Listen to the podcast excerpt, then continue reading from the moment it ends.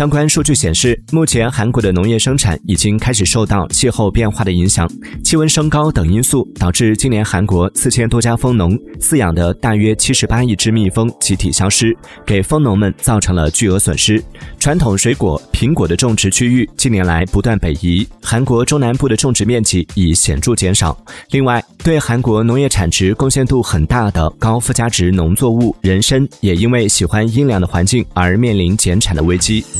Música